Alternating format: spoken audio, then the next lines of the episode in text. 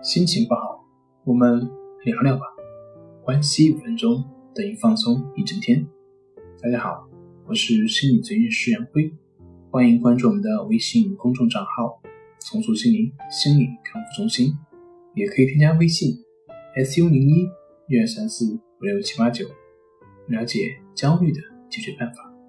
今天要分享的作品是：导致焦虑症的根本原因是胆小懦弱的性格吗？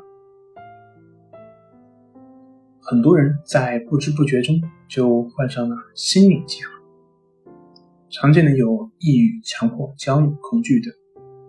至于为什么会有些人是，有些人却没有，却很少会有人知道。人们常见的解释就是胆小、懦弱、自私、没事瞎想。总之呢，社会上对于患有心理疾病的人，似乎总是难以理解。人的行为模式。是在从小不断积累起来的。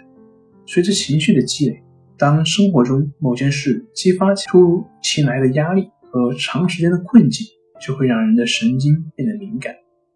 敏感的神经会使得肾上腺素分泌异常，更加刺激当事人的神经系统，于是就会陷入恐惧的状态。恐惧会让更多的肾上腺素释放出来，进而刺激本已敏感的身体。使得身体更加敏感，让患者愈发恐惧，如此不断陷入这样的恶性循环。事实上，所谓的性格是相对的表现，我们无法界定一个人胆小还是懦弱。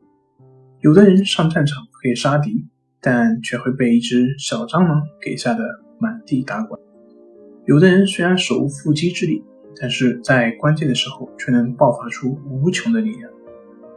导致我们焦虑症的产生的重要原因是我们负面情绪积累，积累的越多，我们就越容易受到外界的负面的影响，而产生心理疾患。焦虑症并非精神病，也不会成为精神病，它只是我们心灵的一场感冒。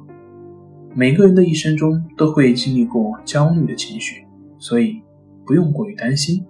配合好的心理治疗，就可以达到完全的治愈。